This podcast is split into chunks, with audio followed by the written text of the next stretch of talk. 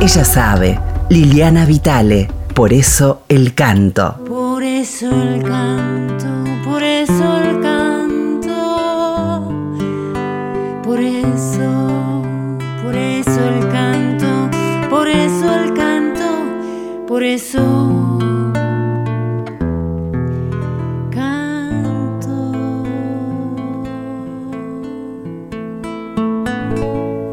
Muy buenas a todos y a todas en este encuentro semanal llamado por eso el canto, que trata de trazar un mapa sobre nuestro canto argentino y nuestras identidades y sus formas y sus poéticas y sobre todo sobre la transmisión, sobre la enseñanza y el aprendizaje de todos estos misterios eh, a los que nos convoca el canto. Hoy le tocó el turno a un género que hasta el momento no he visitado en estos eh, ocho programas que mm, hemos hecho hasta el día de hoy. Sobre todo hemos escuchado folclore, hemos escuchado también algo de rock argentino, eh, pero muy atravesado por la canción folclórica, ¿no? Y hemos encontrado eh, las diferentes colocaciones a través de las lenguas originarias que llenan de otros eh, sentidos y, colores eh, a la voz de cada paisaje. El día de hoy se lo vamos a dedicar al folclore urbano que mm, de algún modo siento que me pertenece como nutriente fundamental, diría que es el tango. El tango como género, ¿no? como, como síntesis entre la relación del campo, del criollismo, del estilo y la milonga y lo campero, y estas eh, fusiones urbanas eh, que tienen una gran base afro, por supuesto, ¿no? porque un día vamos a hablar específicamente de la diáspora africana, ¿no? que generó tantas músicas alucinantes en el mundo.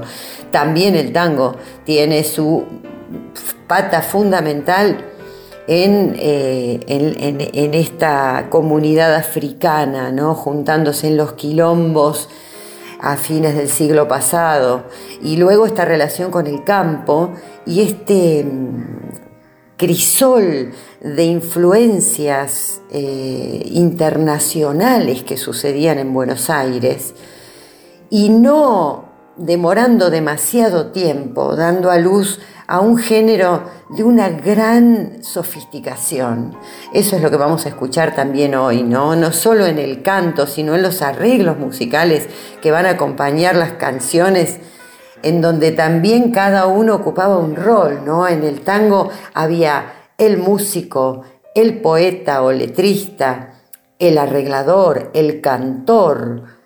Eh, luego, eh, post rock and roll, encontramos que los grupos tenían que tener sus propios temas y que uno hacía todo o unos hacían todo eso. En el tango había una, una distribución del trabajo, de la tarea, que hacía que cada uno de los integrantes de estos lenguajes combinados eh, tuvieran una gran elaboración, una gran sofisticación. Para arrancar el programa de hoy vamos a escuchar a una voz exquisita, em, privilegiada, alta, clara y potente, con un balsecito hermosísimo de Sebastián Piana y Cátulo Castillo llamado Caserón de Texas interpretado por la gran María Graña. Barrio de Belgrano, caserón de Texas, ¿te acordás, hermano, de las tibias noches sobre la vereda? Cuando un tren cercano nos dejaba viejas, raras añoranzas bajo la templanza suave del rosal todo fue tan simple, claro como el cielo, Bueno, como el cuento que en las dulces siestas nos contó el abuelo, cuando en el pianito de la sala oscura sangraba la pura ternura de un vals, revivió, revivió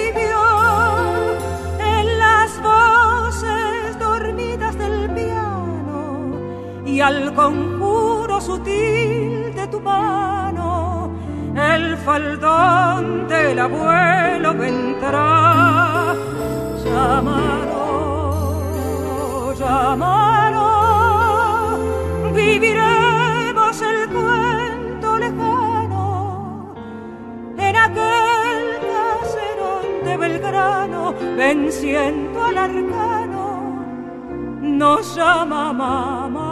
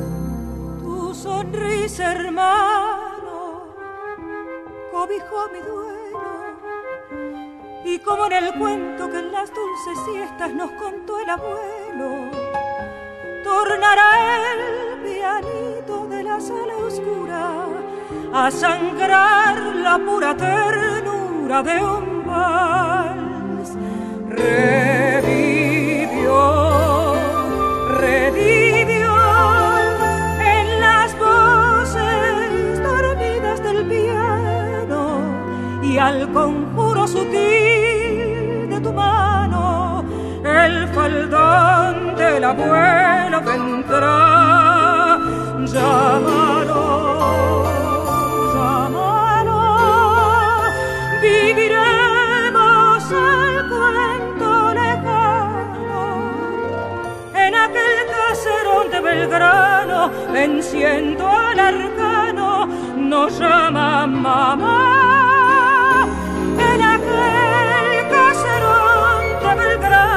Venciendo al arcano.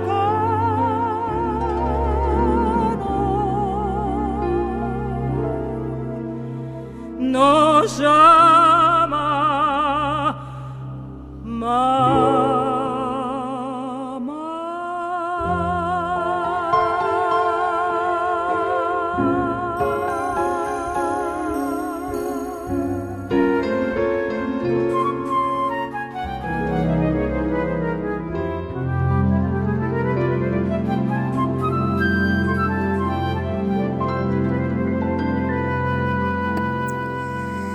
Sí, la calidad de las voces del tango. También en ese, en ese lugar podemos encontrar que, claro, había en ese fin del siglo XIX o principios del siglo XX muchos profes de canto italiano instalados en esa incipiente y exitosa Buenos Aires, eh, sentando estos precedentes de técnica vocal en el canto popular. Entonces, claro que si Gardel tenía una técnica, los cantantes, los cantores y cantoras eh, vocalizaban, desarrollaban su voz. Había esta transformación entre lo que ya no era la coloratura del canto lírico, pero sí una conciencia sobre las cavidades craneanas para amplificar el sonido, sobre la masa vocal poniéndose en juego y mm, tan vinculada al caminar, al andar, al guapo, a, ese, a, esa fusión también de, em, de, lenguas, ¿no es cierto?, de, de tanos, eh, de, españoles y por supuesto yo creo que hay algo que debemos ir a buscar al fondo, ¿no? En qué pueblos originarios le mm, alimentaron y nutrieron esta manera de hablar del porteño, porque sabemos que los cordobeses hablan así porque los comechingones estaban ahí antes que los españoles. Y así vamos recorriendo el mapa de nuestro país y cada lugar tiene esos mapuches atrás, al fondo, entonces esas maneras de hablar, de colocar, tiene muchísimo que ver con este ancestro, ¿eh? estos pueblos originarios. Ahora, antes del pueblo originario ahí, había una tierra, así que yo he pensado mucho esto, ¿no? De el tango que se empezó a cantar a principios del siglo XX a una determinada altura, en unas determinadas tonalidades. Las mujeres, de hecho, cantaban en la octava de arriba de los varones. Se cantaba alto y claro. Y a lo largo del siglo, ¿qué fue lo que hizo que se bajaran estas tonalidades y que el tango se empezara a cantar cada vez más en el pecho? cada vez más pesado, cada vez más en ese hondo bajo fondo donde el barro se subleva. Un poco al rock le pasó lo mismo. También es para otro capítulo, pero el rock se empezó a cantar en esos tonos anglosajones, medio falsetongos, y así fueron los primeros cantantes de rock, un poco andróginos, y a lo largo de las décadas el rock también se empezó a cantar en esa octava baja.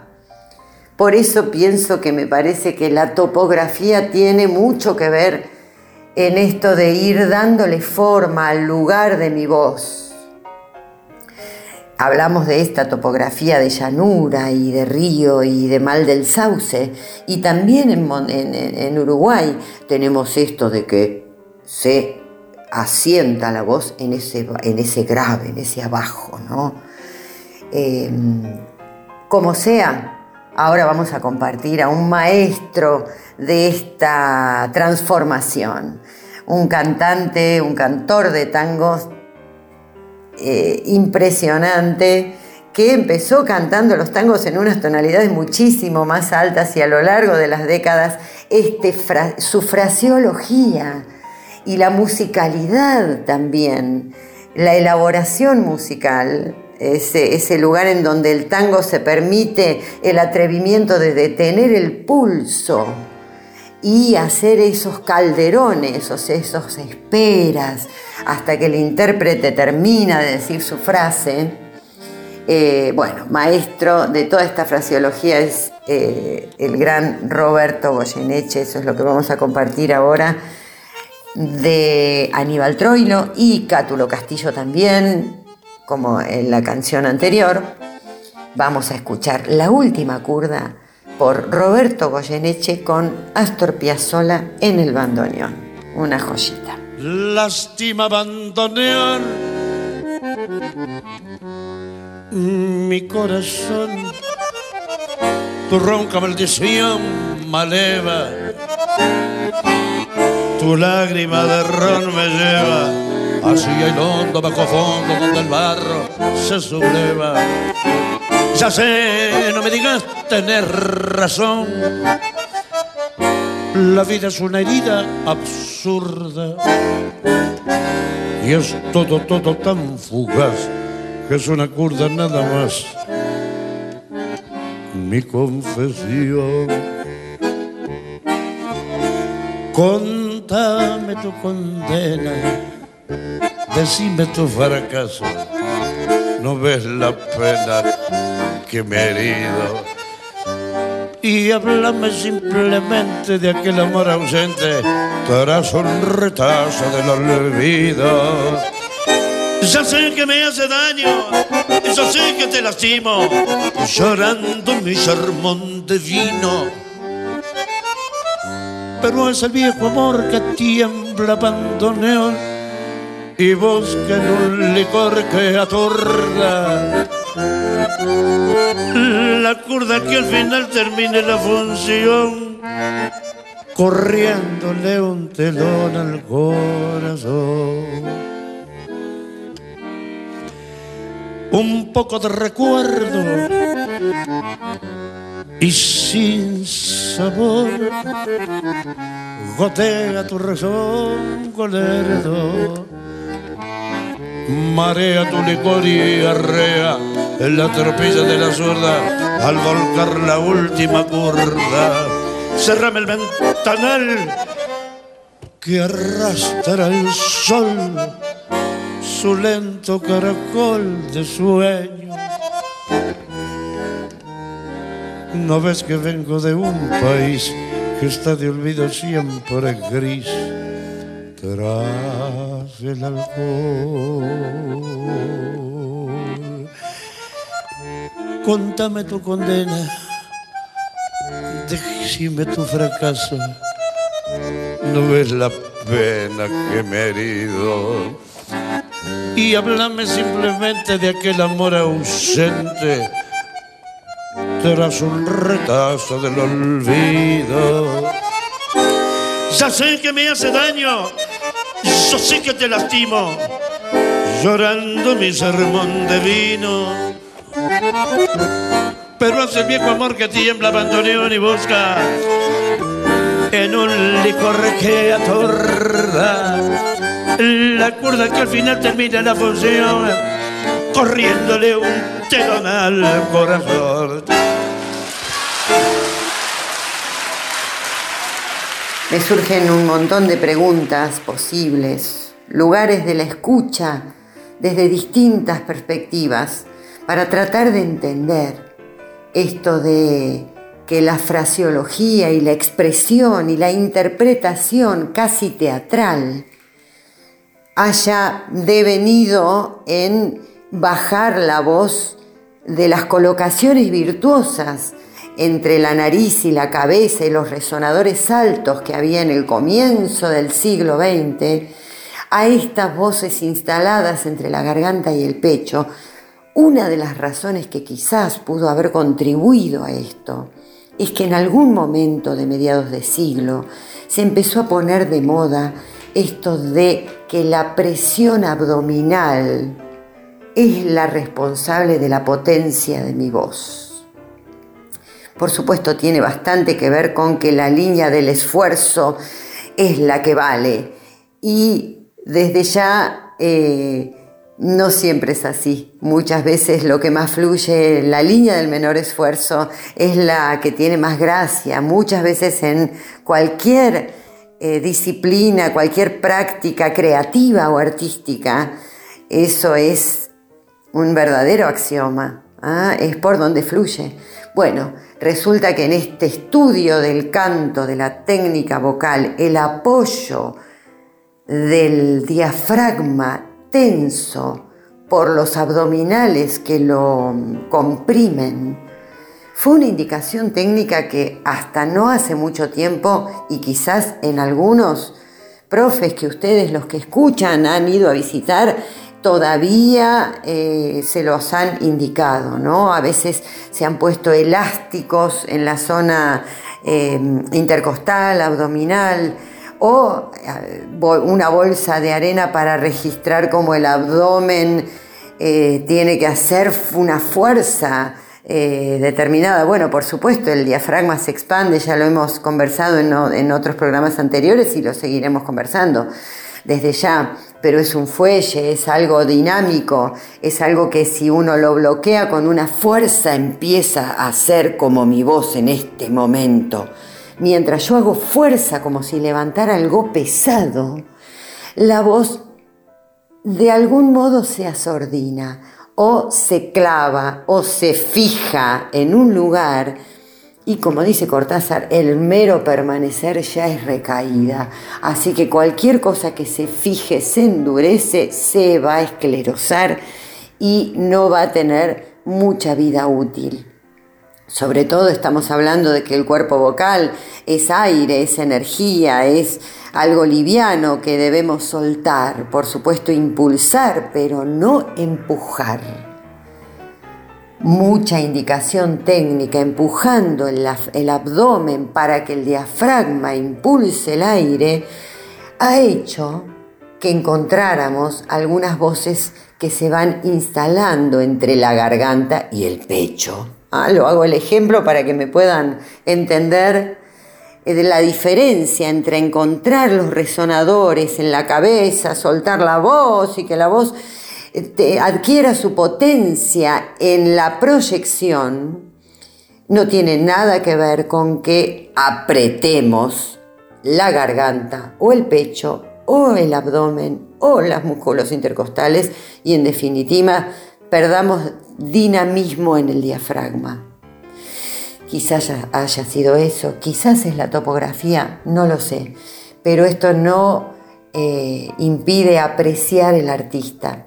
No quiero que nada de todo esto que digo invalide la búsqueda de un artista que tenga la voz donde la tenga, se la rebusca para comunicarnos sus pensamientos, sus sentimientos, su poética y su musicalidad.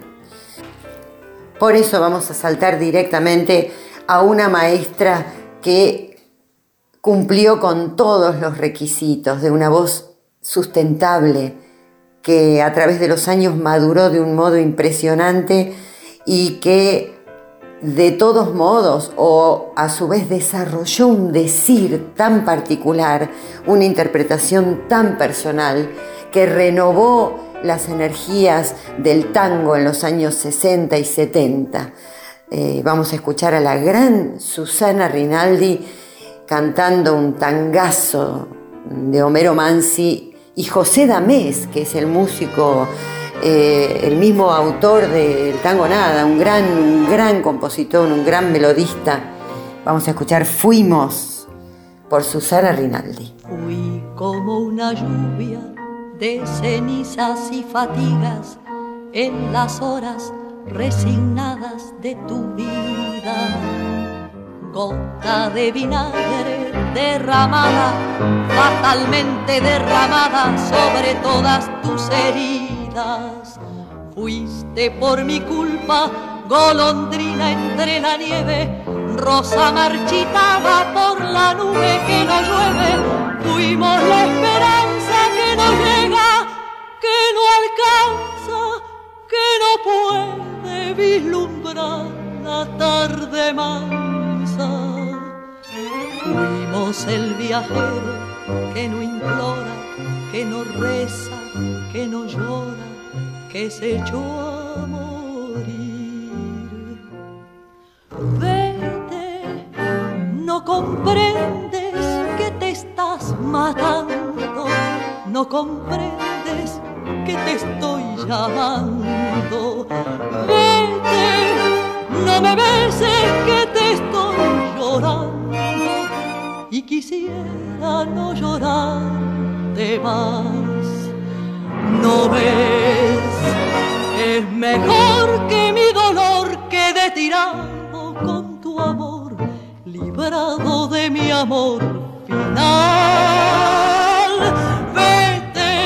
No comprendes que te estoy salvando, no comprendes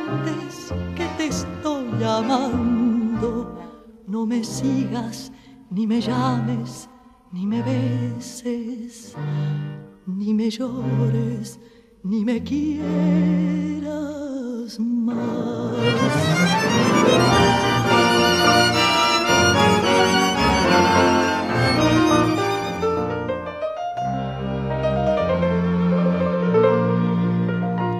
no ves.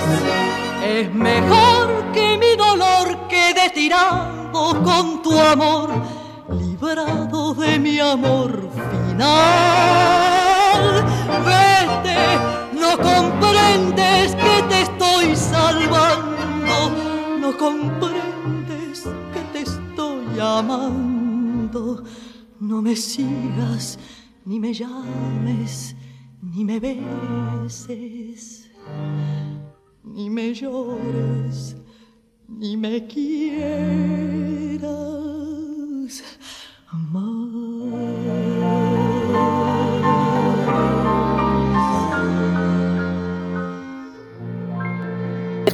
Bien, se me fue el tiempo ya, así que me resta despedirme hasta el próximo domingo en este espacio hermoso llamado Ella sabe, compartido con queridas compañeras. Este, por eso el canto cierra con un compositor cantando su propia canción. Hasta el momento habíamos visto cómo en el tango cada uno eh, ejercía su rol. El cantor era cantor, el poeta, poeta, el músico, el compositor, el arreglista, el instrumentista.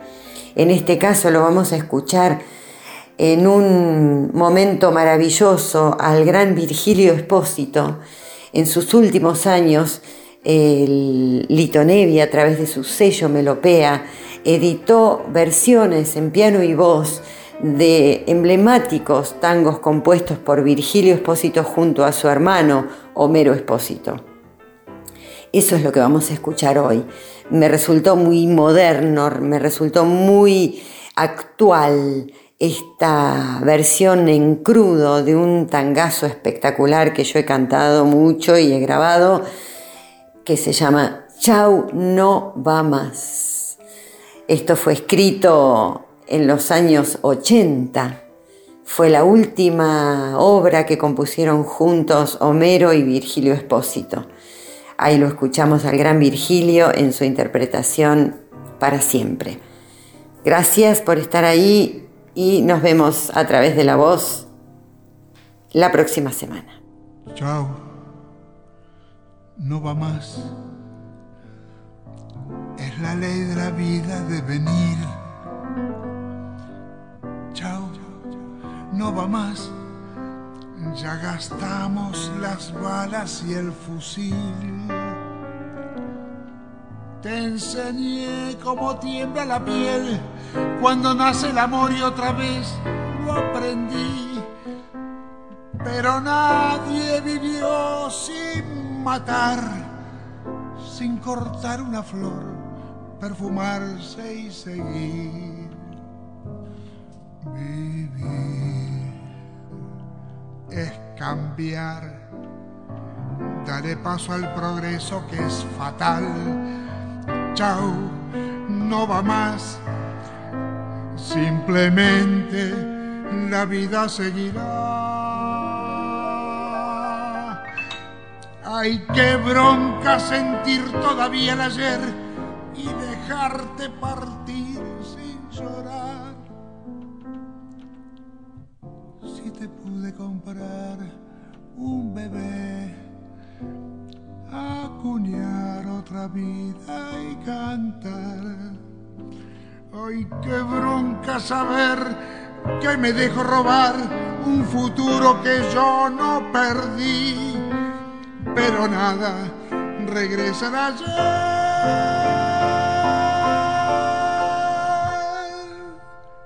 Tener que seguir.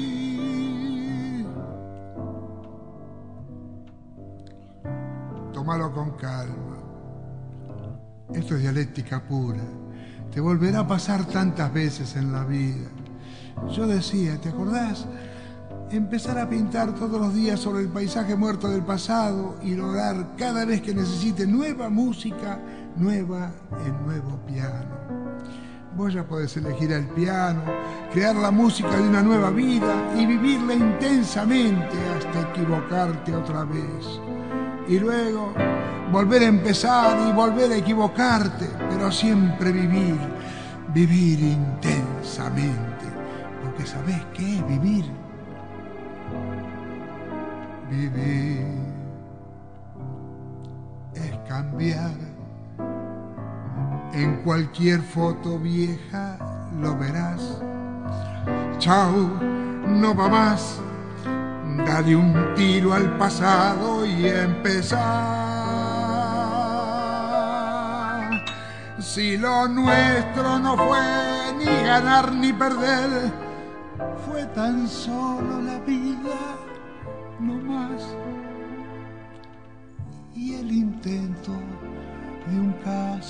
bebé debe siempre volverse a intentar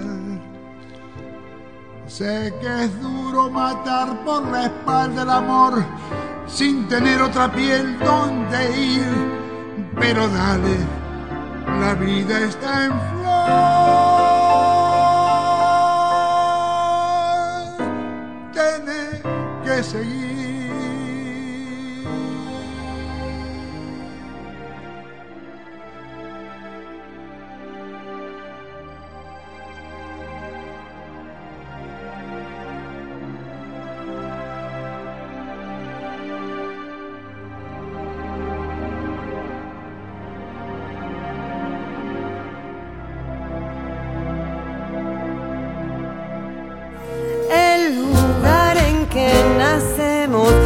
Marca la voz, la piel, el corazón.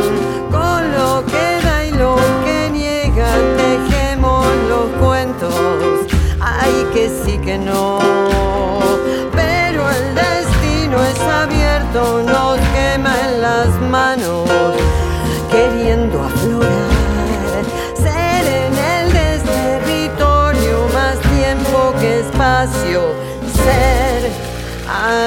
Caminar. Ella sabe, Liliana Vitale, por eso el canto.